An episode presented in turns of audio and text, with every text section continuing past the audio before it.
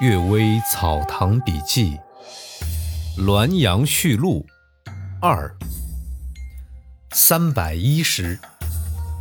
张相公庙，京城有一座张相公庙，它的缘起无从考证，也不知道张相公是谁。当地有人认为张相公是河神，然而河神应该在孤水郭县之间，京城啊不属于他的治理范围。密云也有张相公庙，密云啊，实际上是山区，并不是多水之地，不是距离河和海更远了吗？民间的谈资实在不足以相信。我认为啊，唐代张守珪、张仲武都曾经镇守平卢，考高士《燕歌行序》这首诗实际上是为张守珪做的。一处说。战士军前半死生，美人帐下犹歌舞。另一处说：“君不见边庭征战苦，至今犹忆李将军。”对张守珪颇有隐晦的批评。张仲武却挫败了西族的入侵，有捍卫保障国土之功。他的录部文书至今还记载在文苑英华之中。以理推测。或许当地人立庙祭祀张仲武也未可知，行李之中没有书可以检索，等护驾回京之后，当再做考证。《滦阳序录》三，轮回之说。轮回之说确实是有的，横兰台的叔父。出生才几岁，就自说前身是城西万寿寺的和尚。他从未到过那个地方，拿起笔勾画那里的殿廊门径、装饰摆设、花树行列，派人去验证，都一一相符。但是啊，他平生不肯去那个寺，不知道是什么意思。这是真正的轮回。朱熹所谓的轮回。就是指死人的生气未尽，偶然与活人的生气凑合起来，这种情况也确实存在。我家崔庄佃户商龙的儿子才死去，就出生在邻家。这孩子呀，未满月就能说话。元旦那天，父母偶尔外出，只有婴儿一人在襁褓里。同村一个人来敲门，说是恭贺新年。婴儿能分辨出他的语音，急忙回答说：“是某位老丈吗？父母都出去了，房门没有枷锁，请进屋来坐一会儿。”听到的人惊异的发出笑来，但是啊，这孩子不久就夭折了。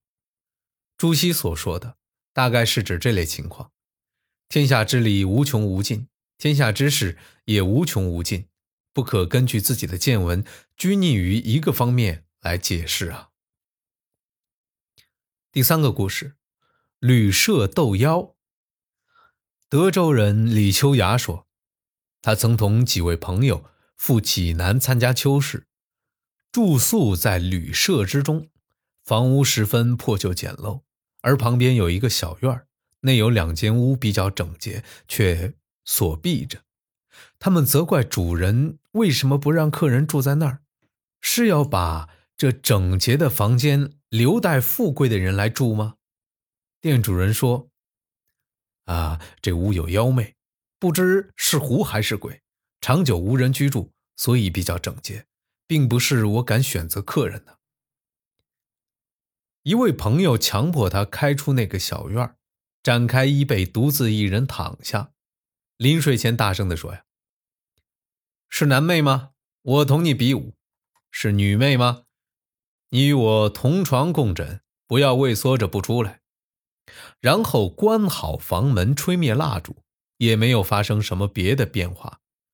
夜深人静的时候，他听到窗外滴滴的声音说：“同床共枕的人来了。”正要坐起来看，突然之间，一只巨物压在身上，像磐石那么重，差点承受不了啊！他用手去摸它。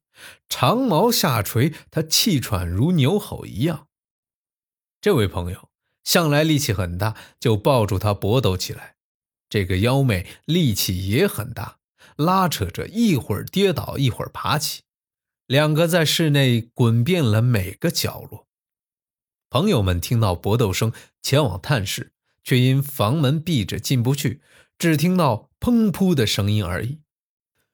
时间过了两三刻左右，妖媚的要害部位被拳击中，叫喊着逃去。这位朋友打开房门，看见众人环立在门前，就指天画地。说起刚才的情景，十分得意。这时啊，已是半夜三更，众人各自回房去睡。这位朋友将睡未睡之时，又听到窗外小声说：“同床共枕的人真的来了。我刚才想到你这儿，不料家兄急于同你比武，唐突了你。现在他已羞愧的不敢出来，我特地来重申前盟。”这话音刚落，已到床前，伸手摸他的脸，手指像春葱般纤细，如美玉般润滑，脂粉香气郁郁袭人。这位朋友啊，内心晓得他来意不善，却喜欢他的柔媚，暂且与他同床，以便观察他的变化，就让他钻进被窝，极其情意缠绵。正当他十分畅快的时候啊。忽然感觉到，这位女子腹中一吸气，就心神恍惚，浑身血脉沸腾涌动，竟然昏迷了过去。